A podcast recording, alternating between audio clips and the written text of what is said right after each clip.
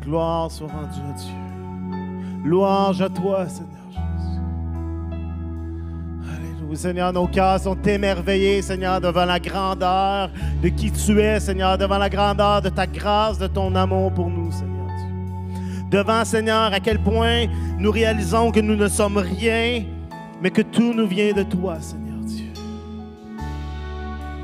Alléluia, Seigneur Jésus. Merci. Merci pour ton amour. Merci pour ta grâce, Seigneur Jésus. Merci pour la vie que tu nous donnes, mon Dieu. Alléluia, Seigneur Jésus. Gloire à toi. Amen. Merci, Erika. Merci, toute l'équipe. Très content que tu sois euh, avec nous à nouveau. Ben, Pas que tu étais parti, mais.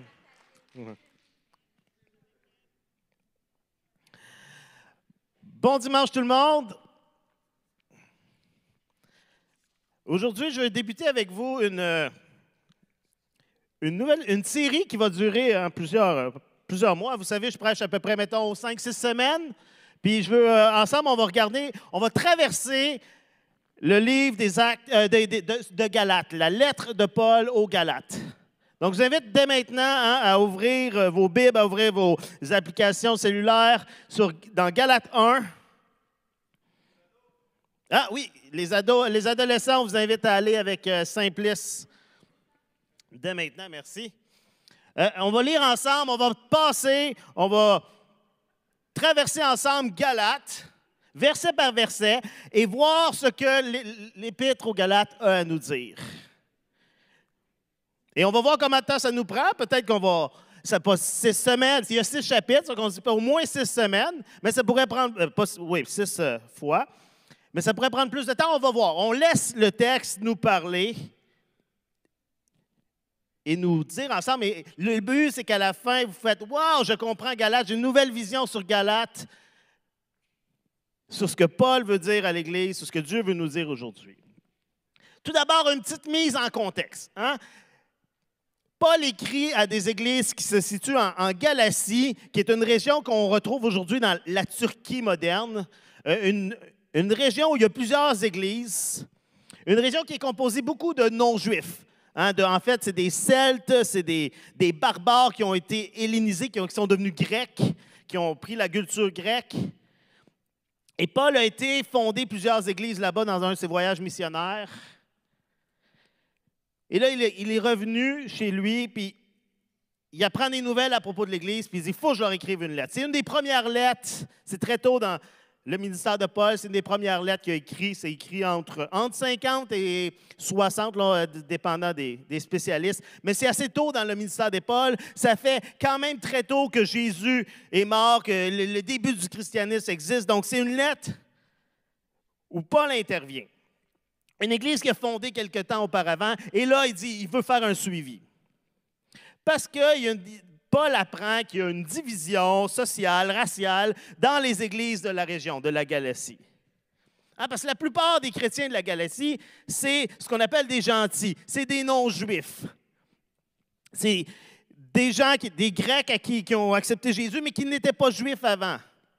Et là, Paul apprend qu'il y a un groupe d'enseignants juifs qui est arrivé en Galatie puis qui commence à enseigner que les chrétiens non juifs devaient pratiquer les coutumes, euh, les cérémonies traditionnelles de la loi de Moïse, Hein, comme les juifs le faisaient. Ils vont leur dire, euh, Ah, vous devez faire observer entre autres les lois alimentaires, vous devez être circoncis pour, afin d'être accepté par Dieu et de lui plaire. Donc non seulement Jésus est, mort pour vous, mais voici par après, il y a plein de règles à suivre. On retrouve cette, cette idée-là dans Acte 15, Acte 15 au verset 1, où il va y avoir une grosse rencontre à Jérusalem avec les apôtres, parce que le verset 15, verset 1 nous dit, quelques hommes venus de Judée enseignaient les frères en disant, si vous n'êtes pas circoncis selon la coutume de Moïse, vous ne pouvez pas être sauvés. Et ça cause un problème. Même si pour nous, ça semble loin, on fait, ouais, comment ça s'applique à nous? Il n'y a personne autour de nous qui est circoncis ou de suivre des lois alimentaires. Mais c'est assez important que Paul y voit un enjeu majeur et dit faut que je leur écrive une lettre. S'il avait été au carrefour chrétien puis qu'il avait eu à vivre ça, il aurait dit on a besoin d'avoir une rencontre dans le salon. Pour ceux qui ne comprennent pas, c'est l'habitude de Pasteur Paul, quand il y a une bonne discussion à avoir, de nous inviter dans son salon.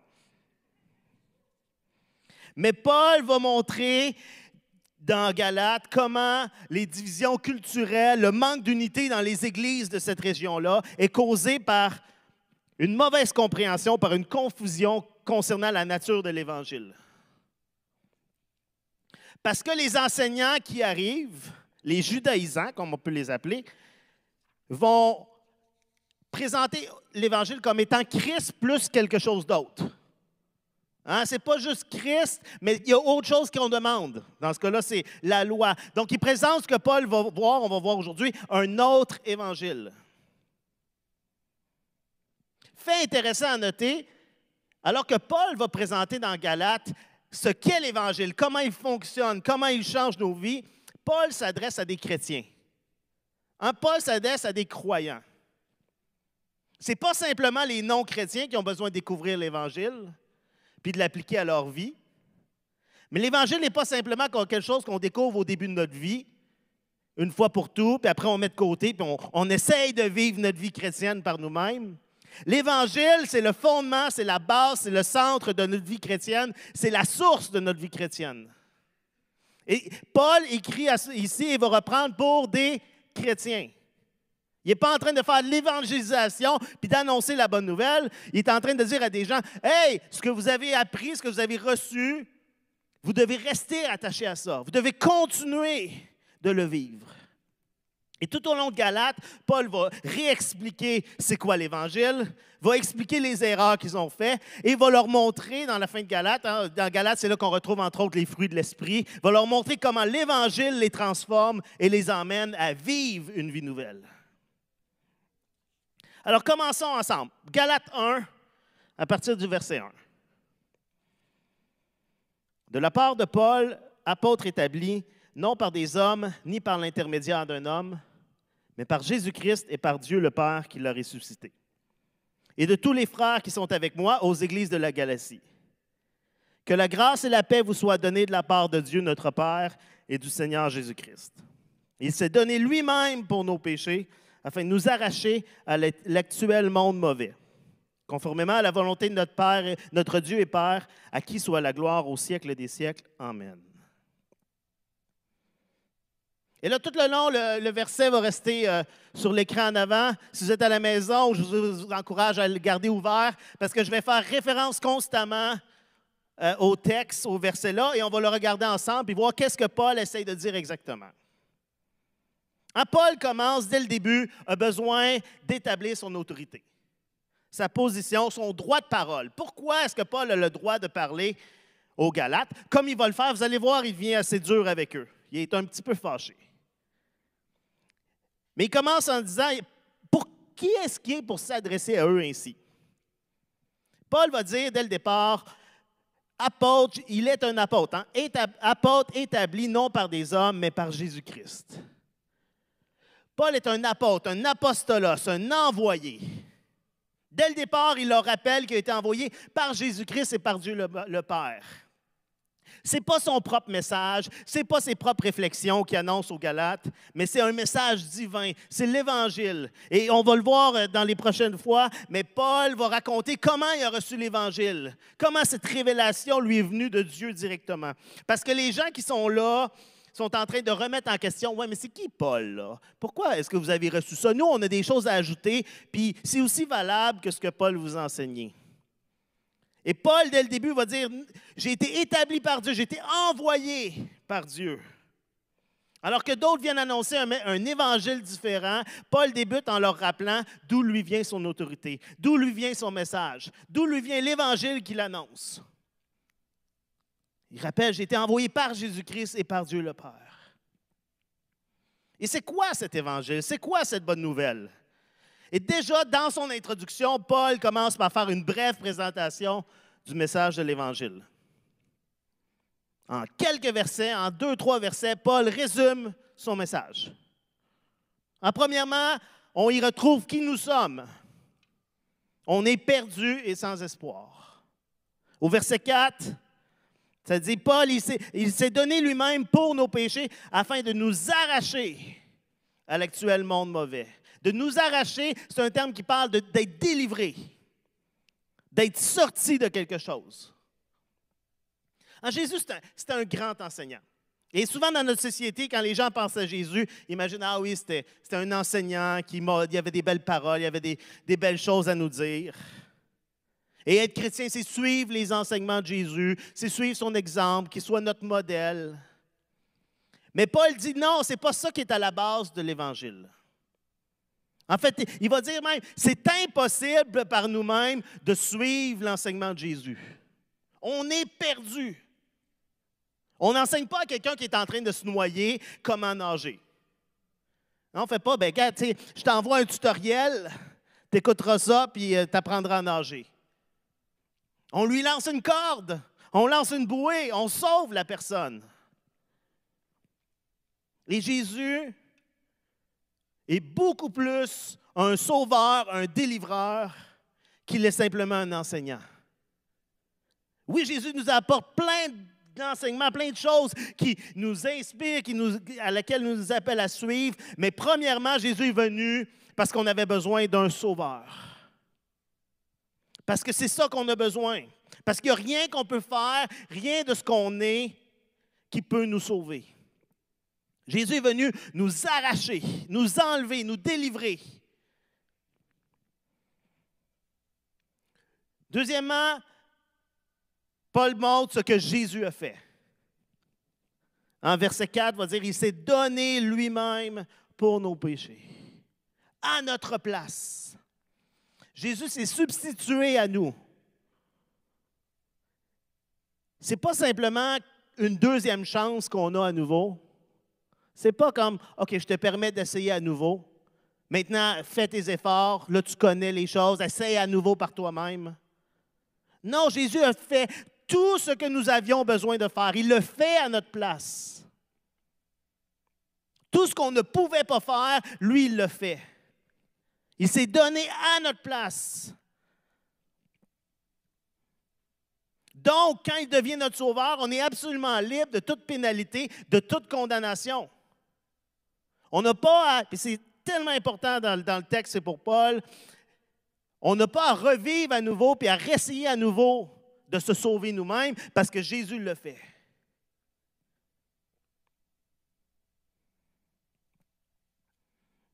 Et on voit aussi ce que Dieu le Père a fait. Hein, Dieu a accepté l'œuvre de Christ. Alors que nous, nous étions perdus, sans espoir, Jésus s'est donné pour nous. Jésus a pris notre place. Et on voit dans le verset, dans le fait que hein, ça va dire dès le départ, le Dieu, le Père qui l'a ressuscité, euh, juste dans l'idée de la grâce et la paix vous soient données, on retrouve Dieu qui accepte le sacrifice de Jésus. Dans le fait que Jésus est ressuscité, c'est Dieu qui dit, le sacrifice, il est bon pour tout le monde. La mort est vaincue, le péché est vaincu.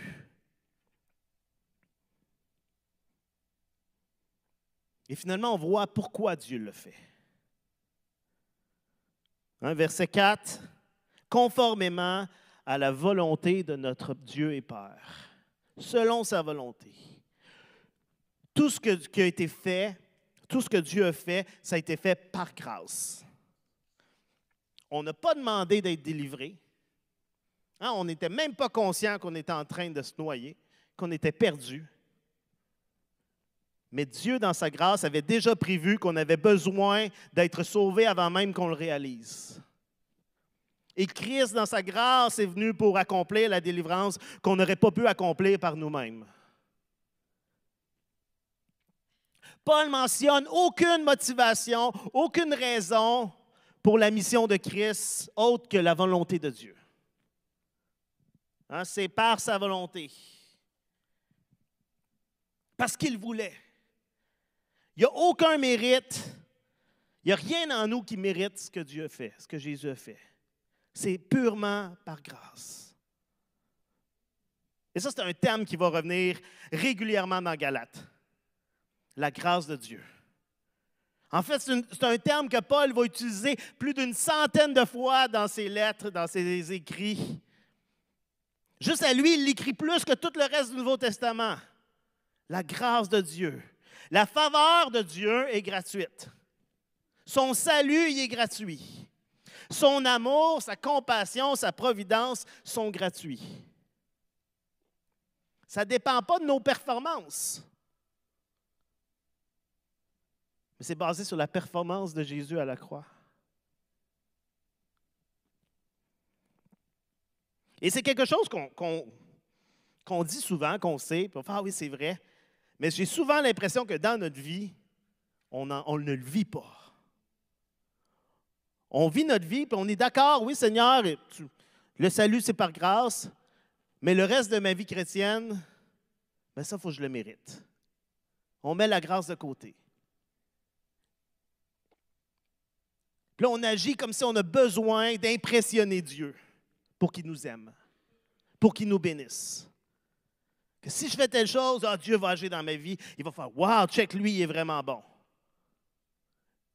Puis on cherche à mériter les faveurs de Dieu.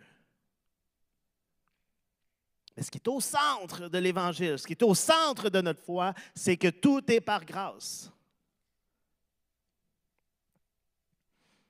C'est un peu difficile à dire, dans le sens ça, ça, fait mal, mais il n'y a rien qu'on pourrait faire qui va impressionner Dieu. Parce que jamais au niveau de ce qui est. là,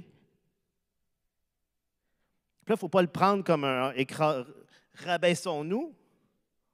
Mais il faut quand même le réaliser à la base, nous sommes perdus et sans espoir. Et tout ce que nous sommes nous vient par cause de la grâce de Dieu. Et le disait tantôt, hein, par nous-mêmes, on retourne toujours à notre passé. Et on a besoin de l'œuvre de Dieu constamment en nous. Et c'est pourquoi au verset 5, Paul peut dire à qui soit la gloire au siècle des siècles. Hein, c'est à Dieu et notre Père à qui la gloire est au siècle des siècles. Parce que si on avait une part à jouer dans notre salut, si on s'était délivré nous-mêmes, si Dieu avait vu quelque chose en nous qui méritait d'être sauvé ou qui était utile à son plan, ou même si on avait demandé de l'aide, ou parce qu'on avait compris par nous-mêmes, oh, j'ai besoin d'être sauvé. Mais là, on pourrait se féliciter et dire bravo, bravo Francis, tu as bien fait ça. Tu mérites d'aller au paradis. L'évangile biblique, elle est claire. Le salut du début jusqu'à la fin, c'est l'œuvre de Dieu. C'est son appel. C'est son plan. C'est son action. C'est son œuvre. Donc, c'est lui qui mérite toute la gloire. Au siècle des siècles, pour toujours, toute la gloire revient à Dieu. Tout ce que vous êtes, tout ce que je suis aujourd'hui, c'est grâce à lui. Et c'est cette vérité qui nous rend humbles. Hein? Mais qu'on retrouve au cœur du christianisme. Et ça nous dérange. Parce que l'être humain, on aime ça être notre propre sauveur. On aime ça recevoir la gloire. Bravo, tu as bien fait ça. Ça nous fait du bien. Et là, on entend ce message-là de tu ne peux pas le mériter, mais ça t'est donné quand même on fait comme non, il manque quelque chose. Ah, c'est sûr, il faut que j'ajoute quelque chose, il faut que je fasse quelque chose. Ça ne se peut pas que Dieu continue à m'aimer, peu importe qui je suis, peu importe, sans que je le mérite. C'est aime les messages d'auto-salut, que je vais appeler, qui sont très attirants. Respecte ces règles-là, respecte ces règlements, puis tu vas mériter quelque chose, tu vas gagner la vie éternelle. Fais ces choses, obtiens ces choses, puis tu vas expérimenter la bénédiction maintenant. Si tu veux vivre la bénédiction, fais ça, puis tu vas l'avoir. On aime ces recettes-là qui impliquent une action de notre part. Mais l'Évangile nous dit plutôt, tu es dans une position désespérée, que tu as besoin d'une délivrance pour laquelle tu ne peux rien faire. Et l'Évangile ajoute, Dieu en Jésus pourvoit la délivrance qui te donne tellement plus que n'importe quel faux salut que ton cœur cherche, que ton cœur pourrait poursuivre. Tu ne peux pas par toi-même te sauver ou même mériter le salut, mais Dieu te le donne. Dieu a tout fait, Dieu a tout accompli pour nous. On mérite aucune miséricorde, aucune compassion. En fait, on ne sait même pas comment la trouver, comment la chercher. Mais c'est elle qui nous trouve. Par sa grâce, Dieu nous poursuit avec son amour. Hein, c'est lui qui vient vers nous. C'est lui qui nous attire à lui. Et Paul débute l'Épître aux Galates en disant, c'est ça l'Évangile. Tout par Jésus. Et quand on comprend ce petit résumé de l'Évangile, on, réalise après pourquoi Paul, on comprend la réaction de Paul dans les versets suivants. Et regardons ensemble dans Galates, à partir du verset 6. Paul va dire, je m'étonne que vous vous détourniez si vite de celui qui vous a appelé par la grâce de Christ pour passer à un autre évangile. Ce n'est pas qu'il y ait un autre évangile, mais il y a des gens qui vous troublent et veulent déformer l'évangile de Christ. Mais si quelqu'un, même nous ou même un ange venu du ciel, vous annonçait un évangile différent de celui que nous vous avons prêché, qu'il soit maudit. Nous l'avons déjà dit, je le répète maintenant, si quelqu'un vous annonce un autre évangile que celui que vous avez reçu, qu'il soit maudit. L'introduction n'a pas très, très, longue. on est au verset 6 et Paul est déjà dans le vif du sujet. Je m'étonne, j'en reviens pas. Et ça, c'est assez surprenant parce que dans les lettres de l'époque, la bonne manière d'écrire à l'époque, c'est de débuter avec des actions de grâce. Ce qu'on voit souvent dans les lettres de Paul, je remercie Dieu pour, puis là, il va nommer des choses qu'il a entendu parler de bon dans les églises. En fait, Quintilien, qui est un auteur de l'époque, il mentionne qu'un homme ne devrait jamais débuter une lettre de manière déchaînée et exclamative, mais devrait utiliser une ouverture courtoise et naturelle. Mais Paul, il n'est pas dans ce genre de lettre-là. Il écrit en lettres majuscules, pour prendre des termes modernes. Il est fâché. Hein, il débute de manière exclamative. Parce que la nouvelle qu'il a entendue est tellement surprenante qu'il va directement dans le sujet. Je m'étonne. Je suis surpris. En québécois, j'en reviens pas. Vous vous détournez si vite, si rapidement. Et le mot détourner ici parle d'un changement d'allégeance. C'est un terme militaire de soldats qui quittent leur armée pour aller dans une autre armée. C'est comme si un fan des Nordiques, et je pense ici à Olivier Marcotte, qui, qui arrive avec un chandail du Canadien. On n'en reviendrait pas. C'est un changement d'allégeance.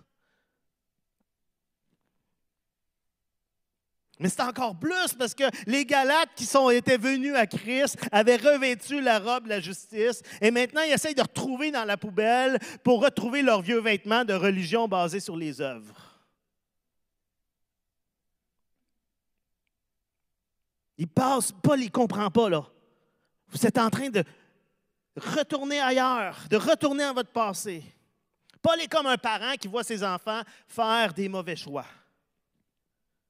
Il va dire justement dans Galates euh, euh, au chapitre 4, verset 19, et on prend un peu d'avance, mais il va dire dans Galates 4, Mes enfants, j'éprouve de nouveau les douleurs de, de l'accouchement pour vous jusqu'à ce que Christ soit formé en vous.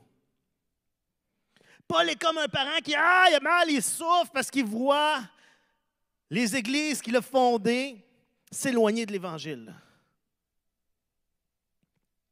Parce que non seulement il y a des gens qui veulent ajouter à l'Évangile, qui veulent faire de l'Évangile Jésus plus quelque chose, mais les chrétiens de la Galatie sont en train d'adhérer à ces nouveaux enseignements. En train de dire, ouais, ça fait du sens. Parce que c'est tout proche. Les, gens ne viennent pas dire, non, non, Jésus, c'est pas vrai. Les gens viennent dire, Jésus, oui, mais Jésus, c'est un juif, puis il faut obéir à toute la loi juive. Comme le font les, les chrétiens de Jérusalem, hein, parce que les, chrétiens juifs continuaient à obéir aux lois. Puis là, il disait, mais vous aussi, vous faites ça, sinon vous n'êtes pas sauvés. C'est tout proche. Ce n'est pas un gros changement. Mais Paul dit, hein, vous vous détournez si vite de celui qui vous a appelé. Paul est clair, se détourner de l'Évangile, c'est se détourner de Dieu. C'est se détourner de Christ qui s'est donné pour nous. Pour lui, ce n'est pas juste Ah, mais il y a des choses sur lesquelles on a un désaccord théologique. Non, il n'en revient pas. Vous vous détournez de votre Rédempteur, de votre Sauveur. Pour reprendre notre exemple de la noyade, hein, après avoir été sauvé de la noyade, c'est comme si on était en train de retourner dans l'eau. Ah, je vais y retourner, ah, j'étais correct tantôt. Paul dit Non, qu'est-ce que tu fais là? Vous avez été appelés par la grâce de Christ. Il leur rappelle l'ordre de l'Évangile. C'est Dieu qui nous appelle, c'est Dieu qui nous accepte par grâce. C'est ça l'ordre de l'Évangile. La grâce en premier, après, qui nous conduit après à, des œuvres, à des bonnes choses. Mais pas les œuvres qui nous emmènent à Dieu. Il y a des gens ici qui veulent ajouter à l'Évangile, qui disent, vous devez faire quelque chose pour être sauvé. Et Paul va dire, ça, c'est un faux évangile. C'est se détourner de l'Évangile. Il y a des gens qui, en verset 7, va dire, il y a des gens qui vous troublent, qui vous rendent confus, qui veulent déformer l'Évangile de Christ. Et le mot ici déformé, c'est littéralement le mot inversé. Paul mentionne que ces gens qui viennent vous troubler, vous déranger, ils viennent carrément inverser l'Évangile. Ils viennent changer l'ordre des choses. Au lieu que ce soit la grâce en premier, ça devient autre chose pour nous emmener à la grâce. Et donc, par le fait même, Paul va dire, Hein, c'est un autre évangile, mais ce n'est pas un évangile du tout. Il n'y en a pas d'autre évangile. C'est rien du tout. Quand on se détourne de l'évangile, il n'y a nulle part d'autre où aller. Il n'y a pas d'autre manière d'être sauvé. Paul va dire l'évangile présenté par ces judaïsants, ce n'est pas un évangile du tout. Le message de l'évangile ne peut pas être changé. Même pas un peu sans perdre toute sa valeur. Hein, c'est l'exemple du, du poison dans l'eau. Je peux mettre. C'est sûr que si je te donne un, verre et je dis c'est du poison, tu vas dire non. Mais si je te donne un verre d'eau et je mets une goutte de poison, tu vas quand même dire non. C'est pas ouais, mais il n'y en a pas beaucoup, là, il est dilué, peut-être que. Non, c'est plus de l'eau pure. Le message de l'Évangile, c'est qu'on est sauvé par la grâce au travers de l'œuvre de Christ et rien de plus. Dès qu'on ajoute quelque chose à ce message, on en perd toute la valeur. Le moment qu'on le révise, on est en train de l'inverser et on le perd. Et c'est le combat que Paul a dû vivre à son époque, que les apôtres ont dû intervenir dans Acte 15 que Luther a dû vivre à la sienne. Galate, c'est l'évangile préféré de Martin Luther. Parce que c'est l'évangile de, de, la grâce, de la liberté. Et nous, on a le même combat aujourd'hui. Paul enseigne, condamne tout enseignement qui n'est pas basé sur le fait que nous sommes trop pécheurs pour contribuer à notre salut. On a besoin d'une délivrance complète. Et nous sommes sauvés en croyant en l'œuvre de Jésus, la grâce de Christ et rien d'autre. Mais comment ça se présente aujourd'hui, ça? Il y a des gens qui vont croire parfois que c'est notre degré de foi ou de repentance qui fait qu'on est sauvé. Hein, des gens qui, qui pensent qu'on est plus j'ai un niveau de foi élevé, plus j'ai de confiance, d'amour en Dieu, plus j'ai une vie consacrée, plus que j'ai de chance d'être sauvé. Si je veux vraiment être sauvé, ben, je dois démontrer un niveau élevé de tristesse. Il hein, faut que ça paraisse. De faim, de soif spirituelle. pour être sauvé et obtenir la faveur de Dieu. Et c'est toutes des bonnes choses. Hein? C'est normal quand on réalise la grandeur de notre péché, de vivre la tristesse. C'est normal d'avoir faim et soif de Dieu, d'avoir de l'amour en Dieu. C'est des choses que le chrétien, le croyant va développer. Mais ce n'est pas des choses qui nous sauvent, qui nous font gagner la faveur de Dieu. C'est la grâce de Dieu qui nous sauve et c'est la grâce de Dieu qui transforme nos vies, pas l'inverse.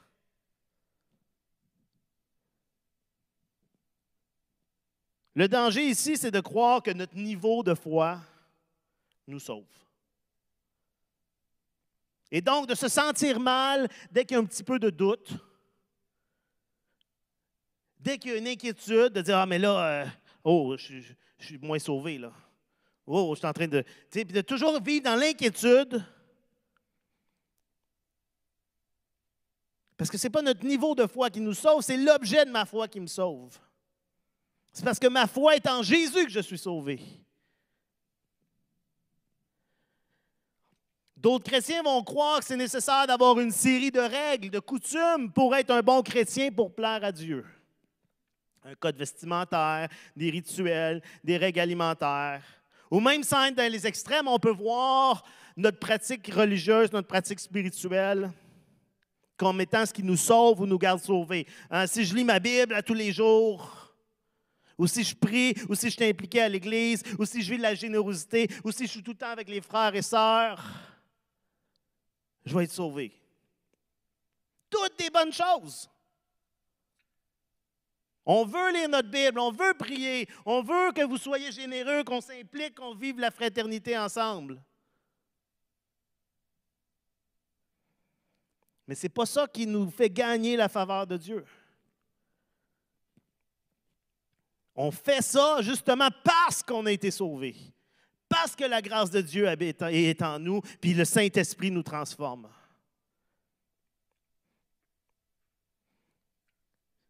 Il faut faire attention que nos actions ne deviennent pas quelque chose qu'on ajoute à l'Évangile pour, être, pour notre salut. Hein, ce légalisme-là, cette idée des règles, des lois de plus qu'on retrouve dans Galate peut prendre plusieurs formes, plusieurs niveaux. N'est pas toujours facile à discerner. Parce qu'effectivement, la Bible hein, nous enseigne plein de comportements, de manières d'agir, de choses à faire et ne pas faire. Là, si vous êtes en train de lire l'Épître de Jacques, vous faites Ouais, mais la foi sans les œuvres, hein?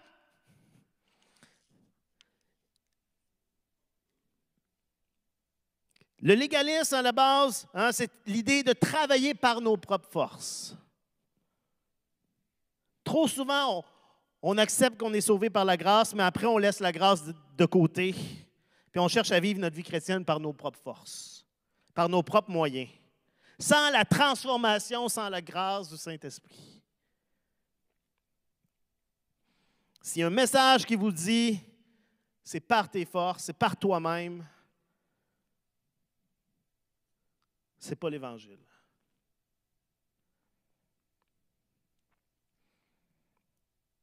Le légalisme dit aussi de c'est travailler par nos propres règles. C'est d'ajouter des règles au-dessus de ce que Dieu a déjà défini comme étant la base de sa relation avec nous. C'est d'ajouter des choses à l'Évangile, de mettre des règles de plus. Ça, mais tu besoin de faire ça comme ça, puis ça comme ça, puis de regarder sur le comportement au-delà de ce que la Bible nous enseigne. C'est aussi l'idée de travailler pour obtenir la faveur de Dieu, pour obtenir l'amour de Dieu, pour obtenir sa compassion, sa bénédiction. L'idée, c'est souvent qu'on peut augmenter notre valeur devant Dieu. Hein, le légalisme, ce n'est pas juste pour impressionner les gens. C'est souvent même pas pour ça. C'est des gens qui aiment Dieu et qui veulent vraiment s'approcher de Dieu, mais qui pensent qu'ils peuvent le faire par eux-mêmes. C'est l'idée que je, peux, faire que Dieu va m'aimer davantage. Les judaïsants qui enseignaient l'obéissance à la loi, c'était un moyen d'améliorer ma position devant Dieu. C'est une foi basée sur la performance. Si je lis la Bible, si je vais à l'Église, si je fais des bonnes choses, je vais avoir la faveur de Dieu. Dieu va me bénir davantage. Et à ce moment-là, le moment qu'on manque dans ses habitudes, on pense que Dieu nous aime moins, que Dieu est déçu de nous, que Dieu va moins nous bénir. Parce qu'au lieu de juste être émerveillé par la grâce de Dieu et de recevoir ce qu'il veut nous donner par son amour, on se dit, j'ai besoin de mériter ce que Dieu est pour moi. La faveur, l'amour de Dieu ne dépend pas de nos performances. Dieu m'aime, Dieu t'aime tel que tu es. Il n'y a rien que tu préfères qui ferait qu'il t'aimerait plus, puis il n'y a rien que tu préfères qui ferait qu'il t'aimerait moins. Ça, ça nous dérange. On n'est pas bien avec ça. Parce qu'on a tout un petit côté, qui dit Non, non, mais il faudrait que je fasse quelque chose.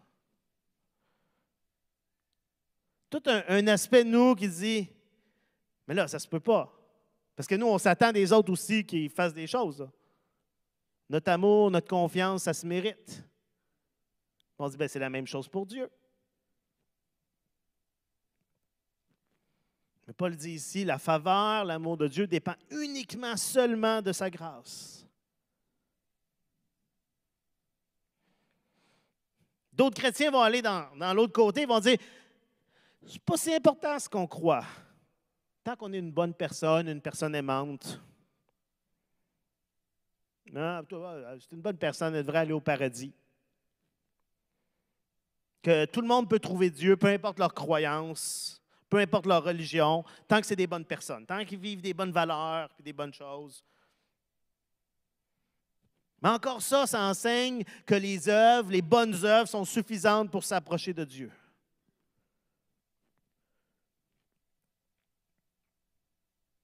Vous connaissez, Jésus va parler dans, euh, il va raconter une parabole où il va parler de, c'est euh, le repas du mariage, puis il va aller chercher dans la rue, puis il dit qu'il va chercher les bons et les mauvais. Il n'y a pas de critères pour rentrer. Jésus prend tout le monde. Le, maître de la maison va prendre tout le monde. Hein, si on met juste ah, les bonnes personnes, les bonnes personnes peuvent connaître Dieu, mais la mort de Jésus n'est plus nécessaire. Ça devient à dire, ben, si tu agis bien, tu peux avoir accès à Dieu, tu peux avoir accès à la présence de Dieu. Et ça enlève toute l'idée de la grâce. si on n'a pas besoin de grâce, on obtient la vie éternelle par nous-mêmes. Mais Paul va dire non. Le vrai évangile, premièrement, nous confronte à notre propre nature pécheresse, hein, notre monde mauvais. Il nous arrache du monde, de ce monde actuel qui est mauvais, dont on fait partie. Ce n'est qu'en réalisant que je ne peux pas par moi-même m'approcher de Dieu, notre besoin de Dieu, que la grâce de Dieu vient nous transformer. Ainsi, dès qu'on a Jésus plus quelque chose ou Jésus moins quelque chose, ce n'est pas l'Évangile. L'Évangile, c'est juste Jésus égale Évangile, rien d'autre.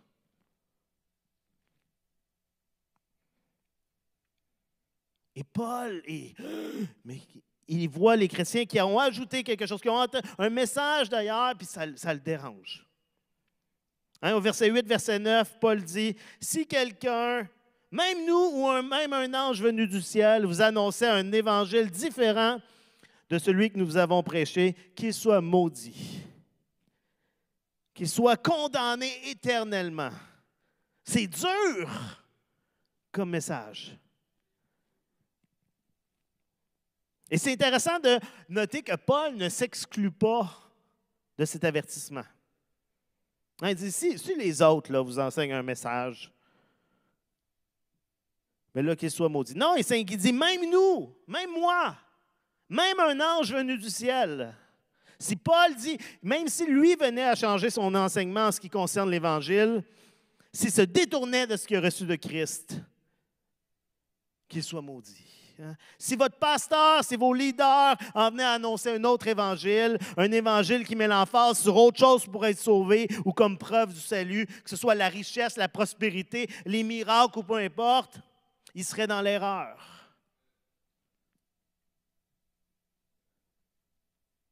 C'est un ange du ciel. Même si, le, même le surnaturel, le miraculeux, ce n'est pas une preuve de ce qui est, que ce qui est annoncé de Dieu. Hein, Paul va dire, il va parler premièrement, si nous, hein, les autorités, on vous annonçait autre chose, c'est l'Évangile qui reste le critère. Si le miraculeux, le surnaturel, un ange qui vient du ciel, hein, un ange apparaît ici tout de suite, on fait comme, wow, on l'écoute. Mais Paul va dire, c'est pas parce qu'il y a des miracles, du surnaturel, que quelque chose d'impressionnant, que des foules, que c'est nécessairement l'Évangile qui est annoncé. Ça ne discrédite pas non plus. Hein? Venez pas à dire ah, s'il y a du miraculeux, s'il y a beaucoup de gens, ouais, ils doivent avoir euh, changé de quoi l'Évangile. C'est pas ça que ça dit. Mais ça dit, c'est pas parce que de l'impressionnant ou parce que ça vient des autorités qu'automatiquement c'est l'Évangile. Ce ne sont pas nos émotions, nos sentiments, nos convictions qui jugent, qui servent de critères pour comprendre la Bible. Au contraire, on juge nos expériences à la lumière de la Bible. On juge les enseignements qu'on reçoit à la lumière des Écritures. Paul va dire, comparez toujours ce que vous êtes enseigné, même par moi, même par un ange du ciel, avec l'évangile que vous avez reçu. C'est la Bible, l'évangile qui est le critère. Comment savoir ce qui est vrai? À la lumière de l'évangile que vous avez reçu. On est sauvé par la grâce au travers de la foi en Jésus-Christ. Et Paul nous montre comment l'Évangile est important et central à notre foi chrétienne. C'est l'Évangile qui doit rester au centre. C'est l'Évangile qui doit être la priorité de ce qu'on annonce, de ce qu'on est comme Église, comme chrétien. Parce que c'est facile de mettre l'emphase sur d'autres aspects de la vie chrétienne, de se concentrer sur le fait de vivre une bonne vie, sur l'implication sociale, sur le surnaturel, le miraculeux, sur la louange, sur la fraternité, sur la formation biblique. Toutes des choses super importantes que la Bible nous enseigne. Mais c'est facile de mettre tellement d'importance sur ces aspects légitimes et importants de notre vie chrétienne, de notre vie d'Église, qu'on oublie ou qu'on délaisse ce qui doit rester au centre. Ce qui doit nourrir et stimuler tout le reste, l'Évangile. C'est essentiel parce que la gloire de Christ est en jeu. Hein, toute gloire soit donnée à Dieu. Spurgeon disait, si vous faites face à une théologie qui glorifie l'homme, fuyez-le aussi vite que possible. Le vrai évangile donne toute la gloire à Dieu. C'est essentiel parce que c'est l'âme des gens qui est en jeu. Hein, Paul va dire, cet autre évangile, ce n'est même pas un évangile, ça ne vous sauve pas, ce n'est pas une bonne nouvelle. Donc, si ce n'est pas un évangile du tout, c'est essentiel de comprendre et de vivre dans le vrai évangile. C'est essentiel parce que la santé de l'Église est en jeu.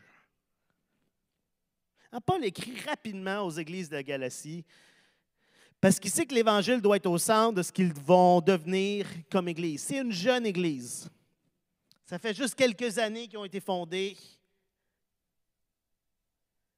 Puis rapidement, Paul dit Oh, il y a un problème, il faut intervenir rapidement. Parce qu'il sait que ça va déterminer la suite des chrétiens de la Galatie. Dans l'Église, on peut avoir des désaccords et on va avoir des désaccords sur certaines choses. Mais on doit rester unis sur l'essence de l'Évangile. C'est l'élément sur lequel il ne peut y avoir aucune ouverture, aucune différence d'opinion. C'est la partie sur laquelle on peut dire, bon, on va accepter d'être en désaccord, hein, puis ce sera correct. Non, l'Évangile, Paul le dit, c'est essentiel. Il dit, si quelqu'un vous enseigne un autre Évangile, qu'il soit maudit. C'est si important pour lui.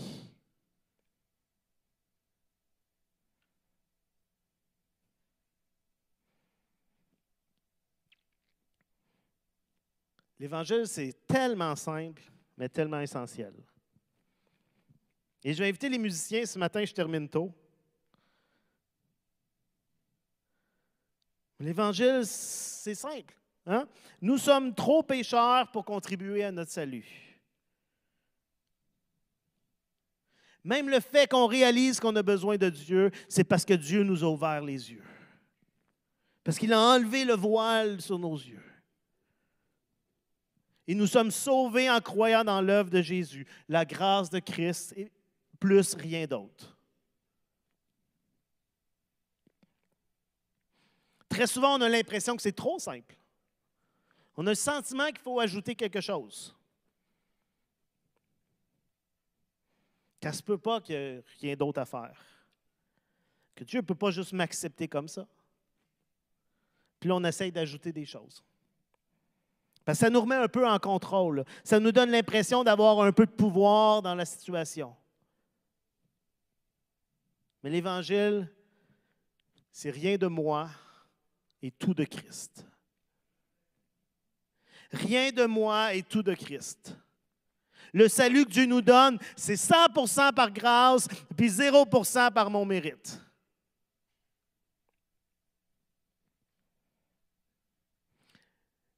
Et ça, c'est, c'est déroutant, c'est magnifique, c'est mind-blowing. C'est comme non. Et je pense que c'est quelque chose qu'on ne réalise pas assez, avec, avec lequel on n'est pas assez émerveillé. Et ma prière à travers cette euh, série sur Galate, Hein, c'est de nous conduire avec Paul, être capable, alors qu'on réalise la grâce de Dieu, capable de dire à lui soit la gloire au siècle des siècles. Toute la gloire à Dieu. Parce que c'est lui qui fait cette œuvre.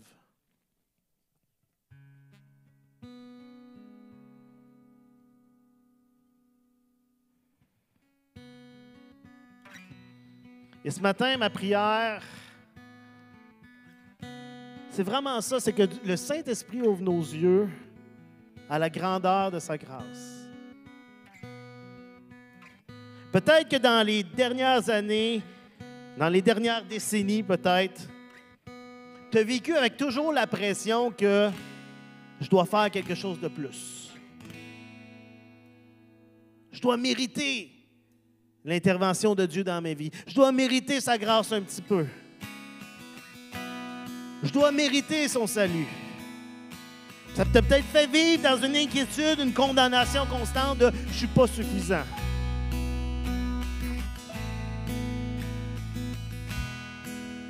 Ce matin, Jésus veut dire que c'est tout grâce à lui, que tout a été accompli à la croix. Dieu veut te révéler son amour et sa grâce. Le Saint-Esprit veut t'ouvrir les yeux à ce qu'il accomplit pour toi.